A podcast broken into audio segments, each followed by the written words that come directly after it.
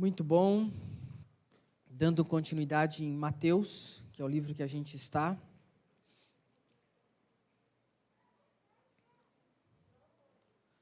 Vamos olhar para o centurião e a sogra de Pedro. Você abrirá então Mateus 8, de 5 a 17.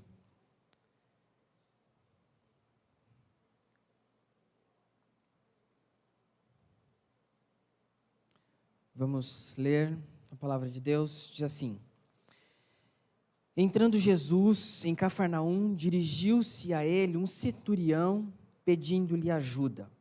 E disse: Senhor, meu servo está em casa, paralítico, em terrível sofrimento. Jesus lhe disse: Eu irei curá-lo. Respondeu o centurião: Senhor, não mereço receber-te debaixo do meu teto mas dize apenas uma palavra e o meu servo será curado, pois eu também sou homem sujeito à autoridade, com soldados sob o meu comando. Digo a um, vá, e ele vai, e a outro, venha, e ele vem. Digo ao meu servo, faça isto, e ele faz. Ao ouvir isso, Jesus admirou-se e disse aos que o seguiam: Digo-lhes a verdade não encontrei em Israel ninguém com tamanha fé.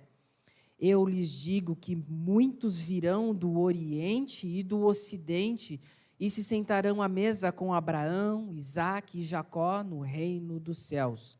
Mas os súditos do reino serão lançados para fora, nas trevas, onde haverá choro e ranger de dentes. Então Jesus disse ao centurião: Vá como você creu, assim lhe acontecerá. Na mesma hora, o servo foi curado. Entrando Jesus na casa de Pedro, viu a sogra deste de cama, com febre. Tomando-a pela mão, a febre a deixou. E ela se levantou e começou a servi-lo. Ao anoitecer, foram trazidos a ele muitos endemoninhados e ele expulsou os espíritos com uma palavra e curou todos os doentes. E assim se cumpriu o que fora dito pelo profeta Isaías. Ele tomou sobre si as nossas enfermidades e sobre si levou as nossas doenças. Um texto que, ao prepará-lo, eu desejo que você não fique preso a três pontos, quatro pontos, mas preso à palavra de Deus. Então, hoje não teremos um, dois ou três ou quatro pontos, mas teremos a explicação do texto e a aplicação do texto, como entendemos, e gradativamente a gente acaba tirando aplicações no entender da palavra de Deus. Então, nós estamos vindo do Sermão do Monte, tivemos semana passada a purificação de um leproso, entendendo então ali o limpar que significa esse purificar o interior, a alma daquele que se colocou diante de Deus, o leproso, ali diante de Jesus Cristo. E agora a gente está em Cafarnaum, esse é o contexto onde Jesus desceu do monte. Jesus viveu em Cafarnaum. Ele o ministério dele começou ali, a base do ministério dele, se você olhar na sua Bíblia, está aberta aí, 4,13, você vai ver que Jesus iniciou ali esse ministério, fazia parte do contexto de Jesus, Cafarnaum. Então, era uma cidade que tinha cerca de 100 soldados cuidando dessa cidade. É era uma cidade importante, era necessário, então, esses soldados que, cerca de 100, eles cuidavam tanto da parte alfandegária, tanto pelo ódio que os sírios tinham com os judeus, ali havia uma rivalidade muito grande, uma guerra muito grande entre eles, então os romanos estavam ali para acalmar as situações, os problemas que viessem a existir. Essa é a proposta de ter ali o centurião, como o texto nos diz. Logo que você leu, se você percebeu, entrando Jesus em Cafarnaum. Ele saiu do monte, purificou então o leproso, entrou em Cafarnaum, essa é a proposta. Ali próximo a Galiléia, o mar da Galiléia, e se refere ao mar da Galiléia, você vai descobrir que é porque tinha muita água e não porque era um mar, mas não era um mar. E Cafarnaum dirigiu-se a ele um centurião. Quem era esse centurião? Entendemos que é um, um dos homens mais importantes dali da região. Esse centurião, um romano, um gentio, um oficial do exército, alguém com muito poder, alguém conhecido, alguém que tinha então domínio e, e ele controlava cerca de 60 a 100 soldados. Essa é, essa é a proposta aqui do centurião. E ele já chega, esse homem que mandava nas pessoas, ele dominava as pessoas, ele exigia das pessoas, ele já chega pedindo. Dirigiu-se um centurião pedindo-lhe ajuda. Então ele já chega pedindo. E geralmente esse tipo de homem não pede, ele manda. É essa a proposta. Ele é, um, ele é, ele é líder ali, ele manda em tudo. E você imagina, veja a pessoa, coloque na sua mente a pessoa mais mandona que tem, ela chega para você pedindo ajuda. Você fala, ah, aconteceu alguma coisa com esse homem ou com essa mulher, porque ela não é assim, ele não é assim, ele está pedindo. Deus faz isso no coração das pessoas, ele muda as pessoas, ele transforma corações, é verdade. Então, pessoas arrogantes, pessoas com falta de humildade, pessoas que não são submissas, que sempre se colocam acima dos outros, não chegarão pedindo, elas chegam mandando. E Deus alcança todas as pessoas, inclusive alguém que é autoritário, que é mandão, que é exigente, que é arrogante, independente de quem seja. Logo aqui a gente já tem aplicações da palavra de Deus. Por mais mandão que você seja, por mais duro que você seja, você pode ser moldado e mudado pelo por Cristo Jesus. Ele muda o coração de cada um de nós. No versículo 6 a gente tem e disse Senhor, meu servo está em casa, paralítico, meu servo, esse homem que manda, ainda ele não está pedindo para ele, está pedindo para outra pessoa ainda. Não é nem pelo cuidado dele. Então, não é nenhum parente dele que ele está pedindo ajuda. E você fala, poxa, um homem que é mandão, que teve o coração transformado, muita coisa mudou. Não, mas ele também não está pedindo para ele. Como o texto diz, o servo, se fosse um parente ou para ele, um familiar seu, a gente entenderia mais fácil. Não, ele pede para um servo. E como lidamos e tratamos aquele que tem parentesco conosco? Como lidamos com aquele que nada tem a ver conosco? A gente está pedindo só ajuda para aquele ou para aquela pessoa. Os grupos de oração, se você observar, eu estou pedindo oração pela minha mãe, pelo meu pai, pelo meu tio. Poucas são as pessoas que falam, eu estou pedindo oração por um amigo, por um conhecido, por, um, ah, por uma pessoa que trabalha comigo. São poucas as pessoas.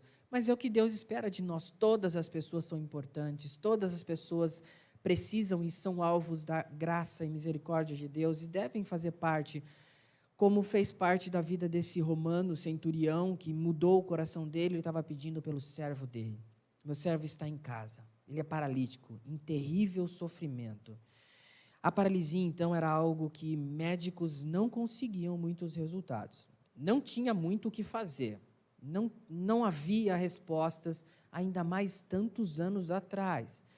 E o texto nos diz que por mais que a gente tenha energia, por mais que a gente lute contra algumas coisas, e isso certamente alguém mais novo vai conseguir fazer isso. Por isso o significado de terrível sofrimento. Porque alguém novo luta com isso, ele tem energia, ele está tentando, ele está tentando sair daquilo.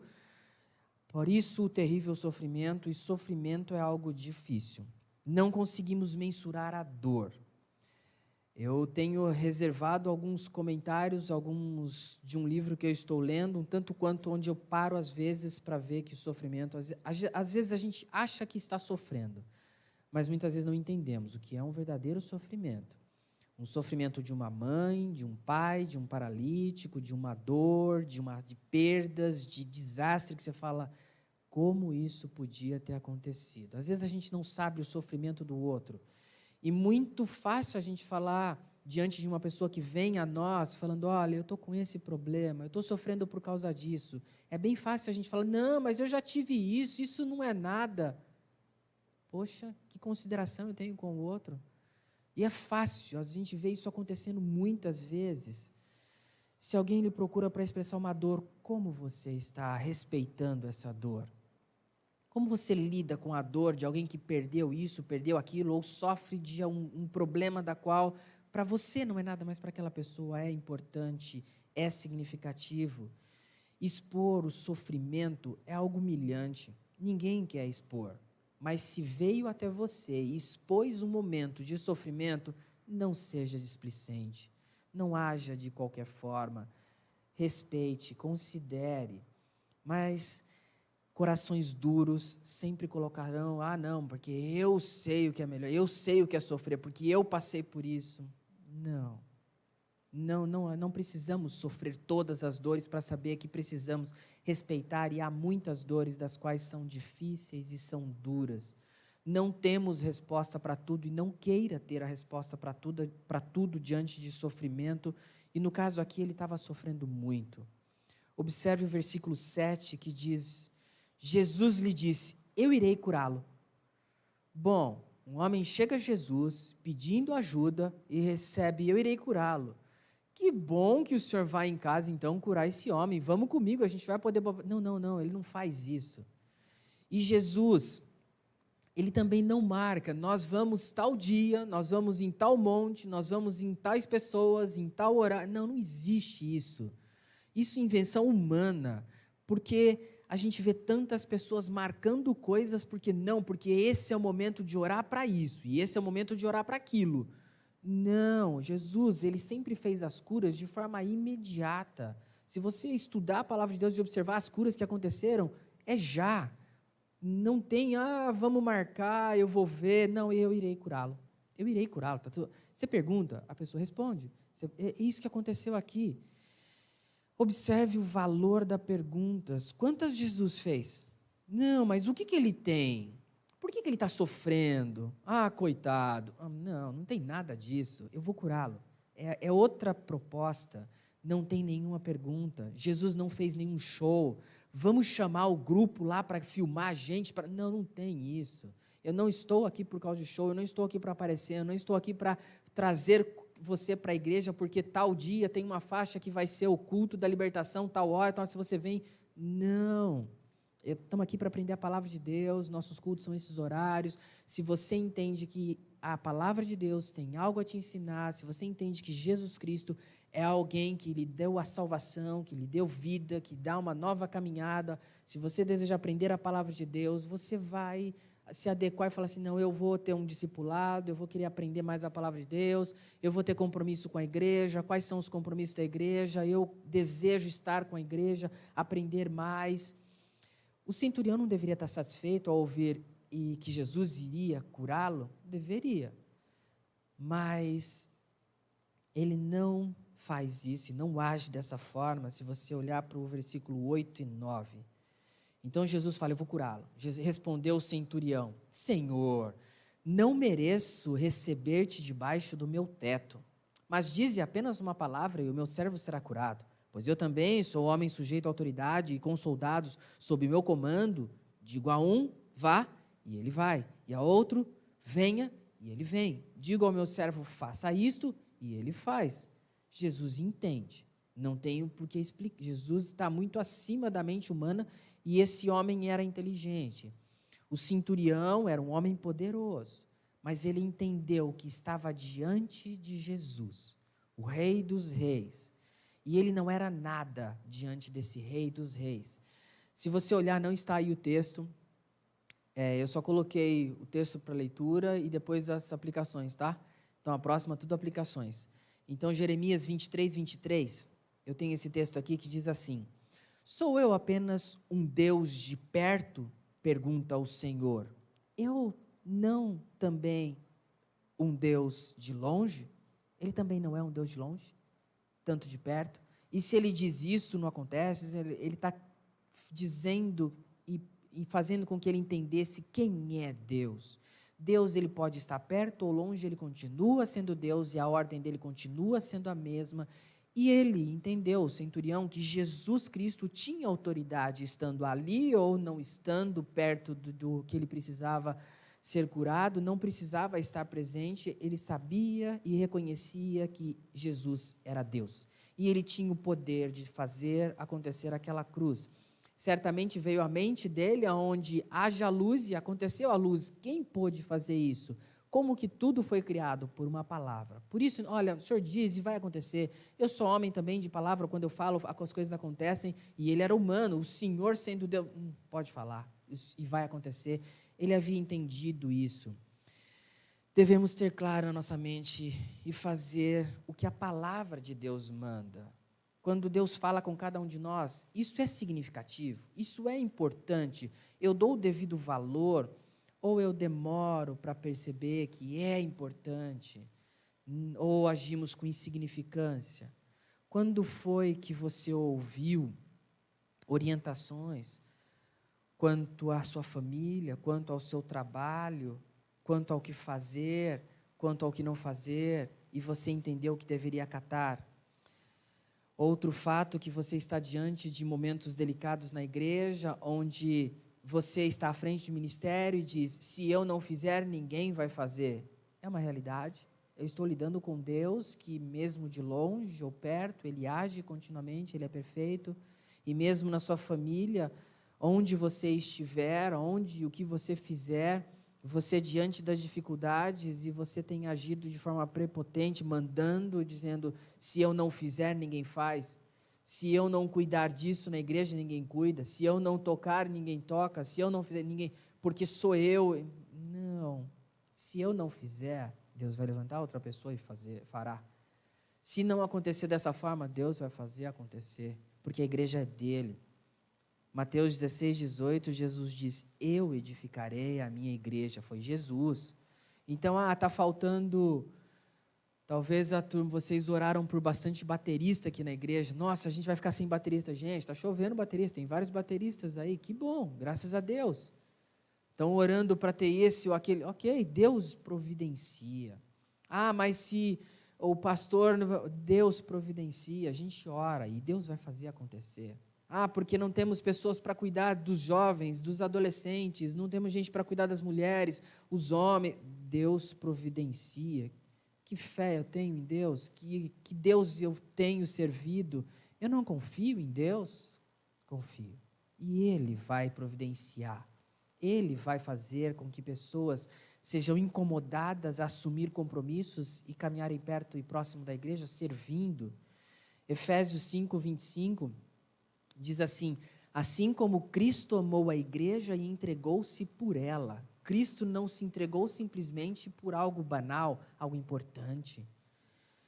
Efésios 5:29, ninguém jamais odiou o seu próprio corpo, antes o alimenta e dele cuida. Quem? A igreja. Ele cuida, como também Cristo faz com a igreja. Ele está cuidando da igreja.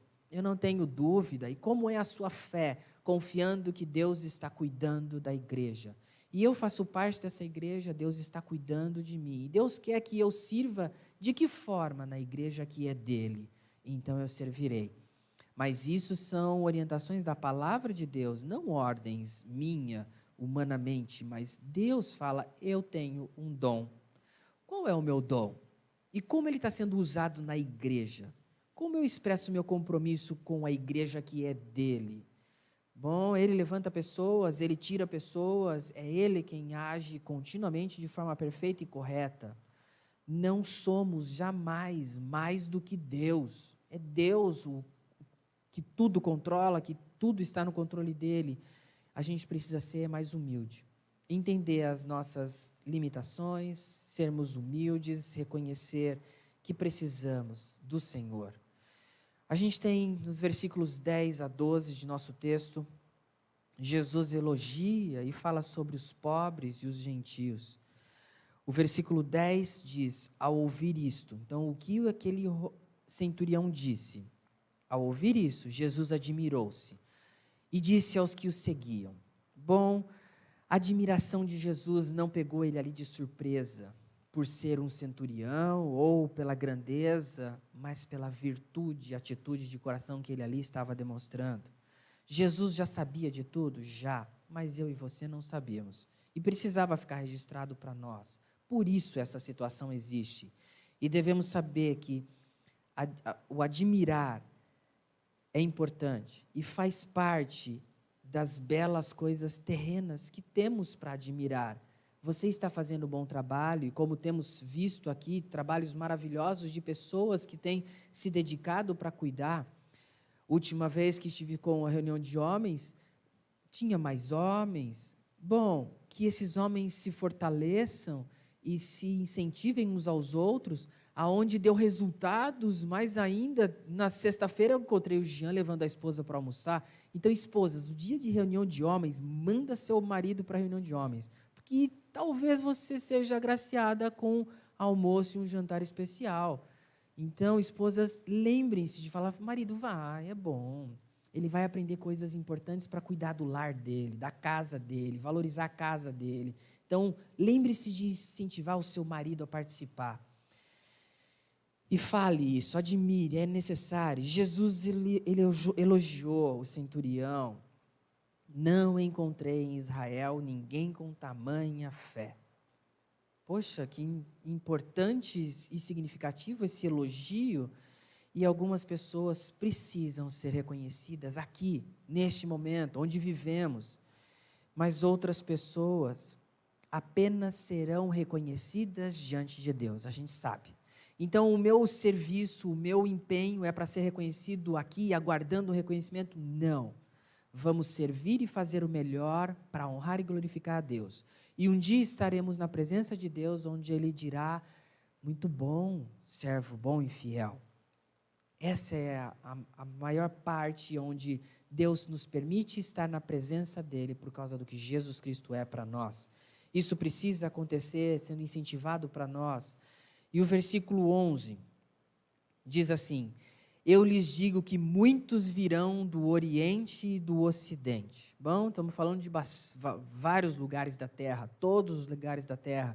Se você olhar para Malaquias 1:11, diz assim: Pois do Oriente ao Ocidente grande é o meu nome entre as nações. Em toda parte incenso é queimado e ofertas puras são trazidas ao meu nome porque grande é o meu nome entre as nações, diz o Senhor dos exércitos.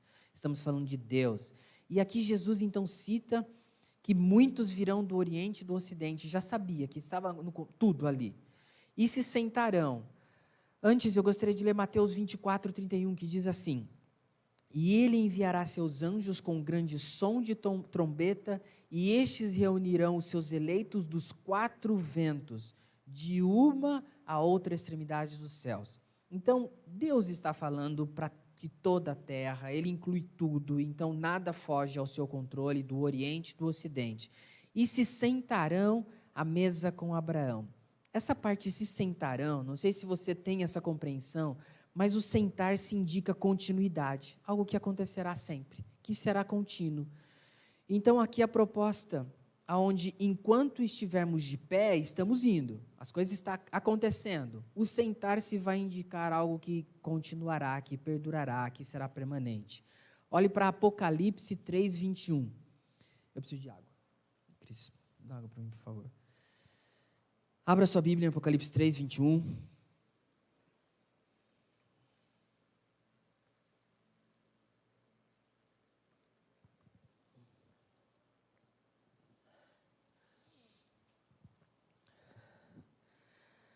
Apocalipse 3:21 diz assim: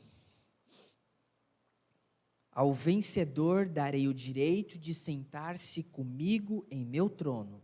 Então, esse sentar-se entende o significado dele, está falando algo que acontecerá e será contínuo.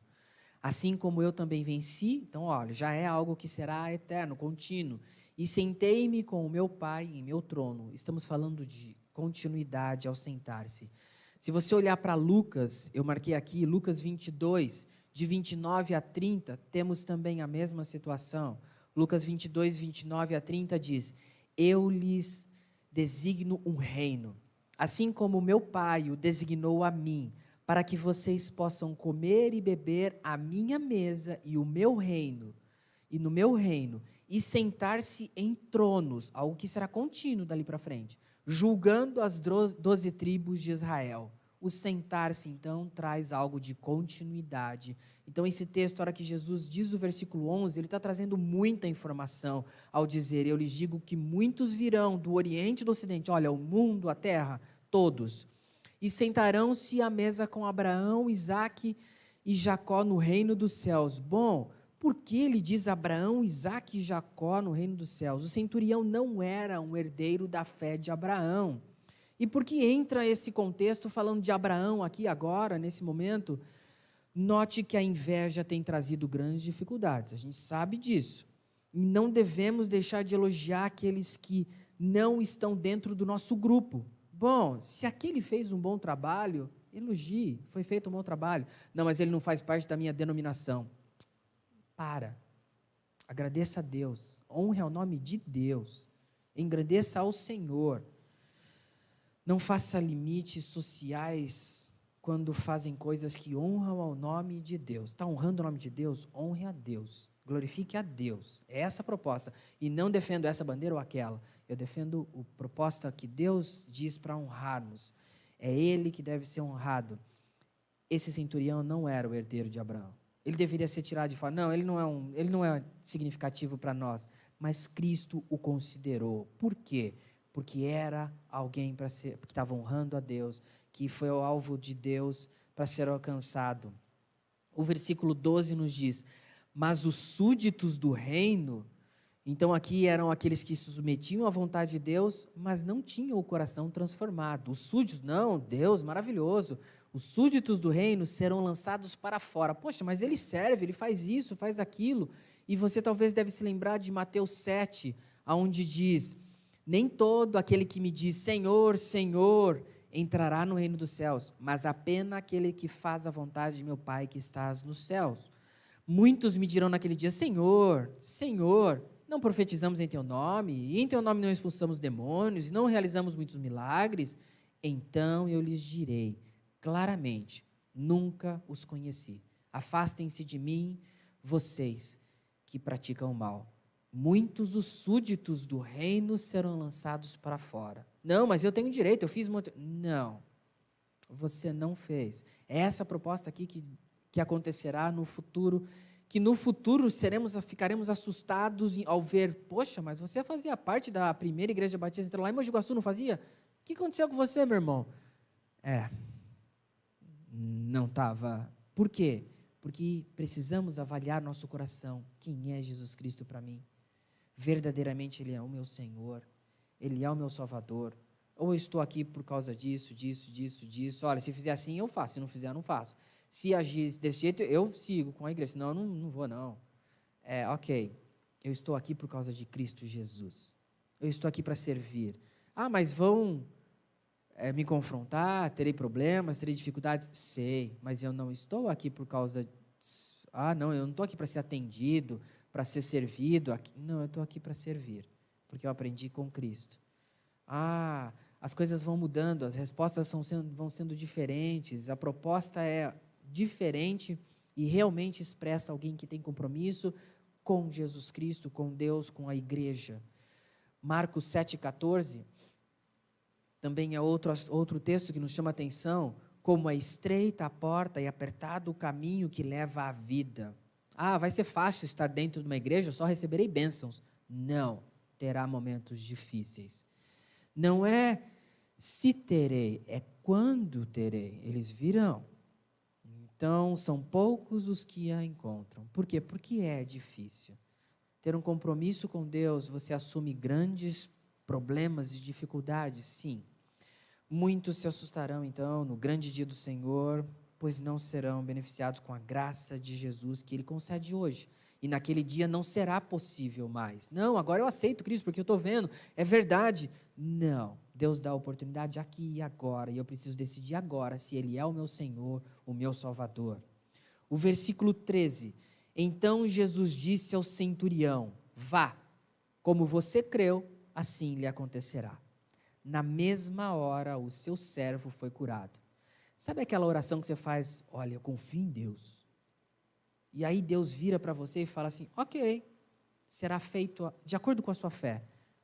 Bom, eu não estou diante de Deus, não consigo ler corações, não funciona assim.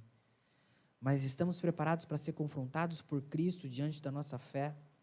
Jesus, ele cura. Ele elogia as pessoas. Ele traz segurança para nós. É Deus quem faz isso, não eu. A suposição que eu coloquei, que significado tem? É Deus quem faz isso e eu não sou Deus. Mas Ele sabe o que você tem no coração. O servo do centurião, aquele que ele pediu, por favor, eu tenho lá um servo que precisa, está sofrendo, ele foi curado. A fé do centurião era verdadeira. Por quê? Porque Jesus sabia e conhecia o coração dele. Mas nós não conhecemos, eu não conheço o seu coração. Jesus ele encoraja a cada um de nós diante de circunstâncias que nós não conhecemos, mas devemos fazer o mesmo. E ele agiu com bondade, precisamos agir com bondade. Ah, mas ele não merece, aquele não merece. Eu vou fazer o bem, eu vou fazer com bondade. Jó 42, 10 diz assim: Depois que Jó orou por seus amigos, e seus amigos falaram bastante besteira para ele, deixaram ele bem para baixo. O momento, o homem já estava difícil, já estava ruim, e ainda tinha três amigos para pisar um pouquinho mais. Essa era a proposta. E ele orou por esses amigos. O, o Senhor o tornou novamente próspero e lhe deu em dobro tudo o que tinha antes. Bom, foi o Senhor quem deu. É Deus quem dá tudo o que temos. É Deus quem faz com que tenhamos as bênçãos. É bondade, a misericórdia de Deus, é graça dele. O que foi dito ao centurião também é dito a nós. Precisamos crer, precisamos acreditar, precisamos confiar. Mas isso está acontecendo na sua vida. Isso é realidade. Tem um relato de um médico, de um dos comentários que eu vi, que diz assim: Um médico experiente comentou que as doenças que Cristo curou eram, sobretudo, as mais difíceis de serem curadas por qualquer meio natural, particularmente a paralisia. Ele estava paralisado, aquele homem que estava sofrendo terrivelmente, como diz o centurião. Bom, não tem o que fazer. É algo que os médicos não conseguem. Falam, ó, oh, não tem, não, eu vou conseguir. Hum, é difícil, é algo complicadíssimo. O versículo 14 entra num texto da sogra de Pedro, onde ele diz: entrando Jesus na casa de Pedro. A gente sabe que então Pedro tinha uma casa, ele morava em Cafarnaum, é a situação onde Jesus estava. Ele tinha uma casa e a gente, logo em seguida, a gente vê o texto dizendo em Marcos mesmo, em Mateus mesmo, onde você está em 8,20, a gente vê Jesus dizendo que ele não tem casa para reclinar a sua cabeça. Mas Pedro tinha uma casa, Pedro tinha um lar. Ele havia ali uma esposa que caminhava com ele, que estava com ele, tanto é que ele tinha uma sogra, e Jesus então entra na casa dele. Sabendo que tudo isso, a ideia de que líderes espirituais não podem se casar, não tem respaldo bíblico. Porque então lá Pedro, que é um homem principal, o início ali, bom, já cai por terra muita coisa. Ele foi chamado para ser apóstolo. Um segundo ponto, a gente vê que ele tinha uma sogra e Pedro tinha então é, momentos felizes em família. Um exemplo aos casais que devem ser gentis e amáveis com seus parentes. Não, minha sogra não vai morar comigo. Homem, a sogra é alguém boa, é uma pessoa importante, alguém da família. E se ela precisa morar junto, ok, vamos ser amável e vai morar junto. Posso pagar, ela mora lá e eu moro aqui? Tudo bem, mas vamos suprir as necessidades dela. Mas e se ela precisa morar com a gente? Ok, está tudo bem. Então, não há nada de errado não há nada de, não, isso não pode acontecer. Se há uma necessidade, é um exemplo de pessoas amáveis, gentis, que cedem e trazem muitas vezes a sogra para morar junto, que é uma necessidade. E isso tem todo um contexto, eu sei. Não é nada simples, não é nada fácil, mas é algo que precisamos saber que se houver necessidade, isso acontecerá.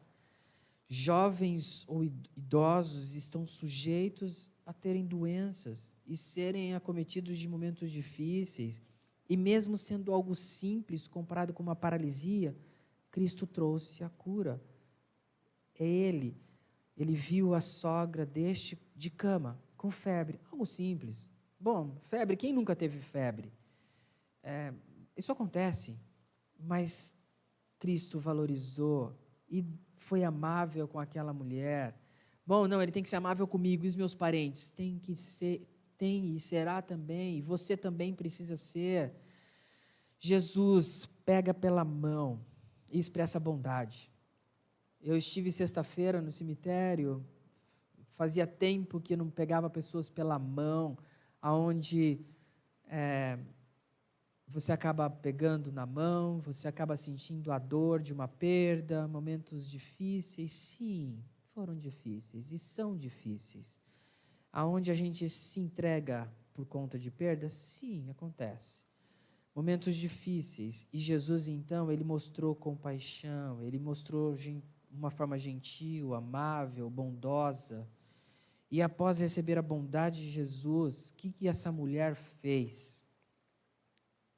Tomando a versículo 15, pela mão a febre a deixou, e ela se levantou e começou a servi-lo. Mas ela não falou nada? Ela não, não, não, não precisa. Não há necessidade, não foi necessário. Não, eu preciso falar, eu preciso.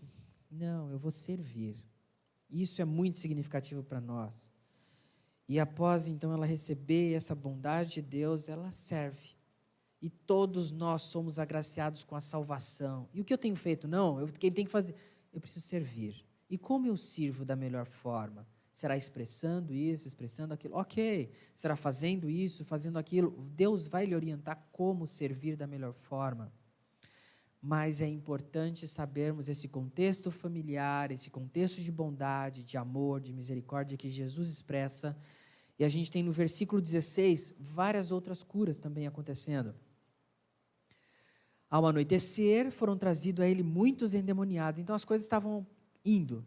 E ele expulsou os espíritos com uma palavra e curou todos os doentes. Bom, Jesus expulsou demônios. E não vemos muita divulgação disso. Você vê que é um texto pequeno, objetivo, não tem motivo para divulgarmos e fazermos disso algo esplêndido. Não é que a nossa geração não exista isso ou não tenha problemas com isso. Mas saiba que isso acontece com muitas pessoas que têm procurado esse, esse tipo de de propostas e, se, e, terão problemas com isso, se assim agirem, procurarem. Mas Jesus, ele expeliu muitos demônios, muitos espíritos, e isso sempre existiu, foi desde lá do começo até agora. Então não diga, não, isso não existe, não acredito nessas coisas. Existem. Jesus, ele curou os doentes, e todos eles tinham algum tipo de problema. Qual era o problema? Não, não, não diz aqui o texto, mas muitos problemas, curou todos os doentes e qual tipo de doenças? Várias. O versículo 17, então, nós temos a conclusão do nosso texto, onde. E assim se cumpriu o que fora dito pelo profeta Isaías. Você sabe o que o profeta Isaías disse, aonde ele disse, o que ele disse, porque esse texto está aqui? Mateus ele conhecia muito bem Isaías, certamente para citar tantas vezes Isaías.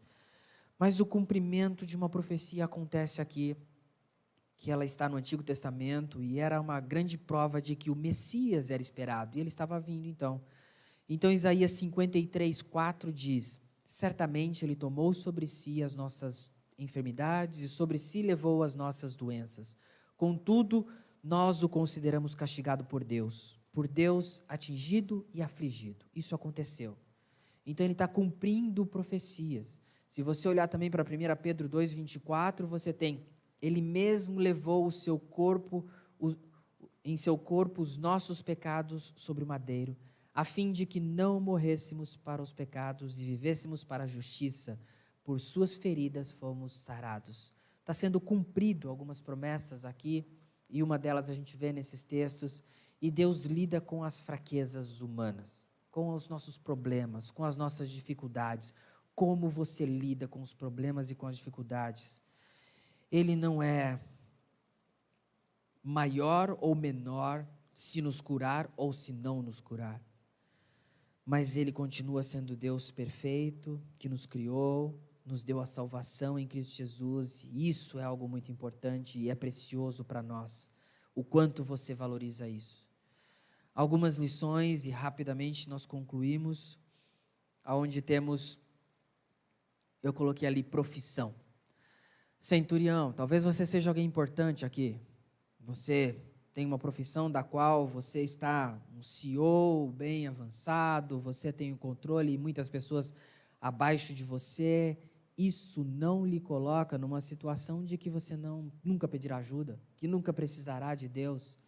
Ninguém pode se apegar à sua profissão e dizer eu tenho o suficiente, eu tenho bastante eu não preciso de nada, eu não preciso disso, eu não preciso daquilo, eu não preciso da igreja, eu não preciso de. Não. Por mais poderoso que seja, por mais dono de, da sua profissão que você seja, não deixe de depender de Jesus. Dependa dele. Outro ponto é a autoridade de Jesus. E ela foi reconhecida. E muitos não reconhecem a autoridade. Talvez você não receba as suas bênçãos e desejos e orações que você tem feito agora, mas saiba que Ele tem autoridade em curar, em fazer coisas das quais você nem imagina. Ele tem autoridade, jamais deve, devemos perder isso de mente em saber que Jesus, Ele tem autoridade para nos dar a salvação, e aquele que vem a mim jamais o lançarei fora. Então eu tenho essa certeza de que com Cristo estarei e um dia eternamente na presença de Deus. Eu sei que é um Deus que é autoridade, que Deus deu autoridade nele como pessoa, ele veio a esse mundo, é o meu Senhor, é o meu Salvador. Isso é significativo, não é algo banal e não seja displicente quanto a isso. Sofrimento é uma realidade humana e a gente vê o poder de Jesus em curar.